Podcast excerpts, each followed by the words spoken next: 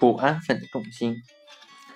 有的人活了一辈子也不知道身体的重心在哪里，只要能站稳走好，管他重心在哪里。但是在体育运动中，了解自己的重心，控制重心，就是一件十分重要的事。优秀的运动员和普通人的一个重要区别，就是他能更好的控制自己的重心。人的重心到底在哪里？这个问题不是一下子能解决的，因为重心很不安分，随时随地都在变换着它的位置。站立的时候，重心在你的腰部，但是当你举一下胳膊或抬一下腿的时候，重心就变了。向前或向后弯腰时，重心还会跑到身体的外面。所以，重心的不安分是来自你的本身。用实验的方法可以方便的了解身体重心的变化。你可以用硬纸片做一个人体模型，这个人体模型是由头、上身、下身和四肢组成的。人体模型的每个关节都可以用按扣连接，能够转动，做出不同的姿势。体育教练也常用类似的方法来研究人的重心。测量物体的重心的方法很简单，用绳把模型吊起来，顺着绳子的方位向下画一条线。然后再换一个地方吊起，再画一条线，两条线的交点就是模型的重心。如果画的两根线在模型上不相交，就要延长，交点会在模型的外面，这时重心就在体外。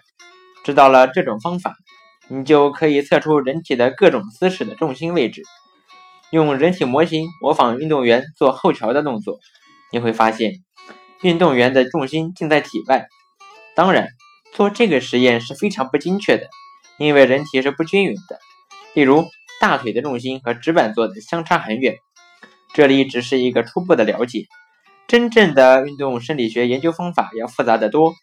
用计算机来采集、分析和运动员的动作、重心位置以及身体各部分的相互配合等问题，已经成为各国分析诊断运动员的常规方法。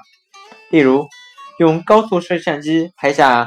投掷物出手后几秒钟内的运动轨迹和状态，就可以精确的研究运动员的动作。计算机能计算出最佳的数据，并能与实际情况相比较，及时改进运动员的投掷时的状态、出手动作，进而提高成绩。在铁饼运动场上，奥运会金牌得主美国的艾尔奥特，曾在1956年、1960年、1964年、1968年连续获得奥运会金牌。并且每次都刷新纪录，被称为奥运会场上的常青树。他利用电脑诊断系统研究自己的投掷动作，原来以为自己的技术动作相当完美，但是竟发现自己投掷臂与身体所成的夹角不合适，还发现双脚正是最需要蹬紧地面时，自己竟然跳离了地面。靠电脑的帮助，他找到了肉眼无法察觉的两个错误。正是这种错误导致失掉了一部分本应传到铁饼上的力，导致投掷量不足。后来他通过电脑教练的纠偏，投掷成绩不断刷新，后以七十点八六米的成绩刷新世界纪录。主靠人自己来纠正，起码要十年时间。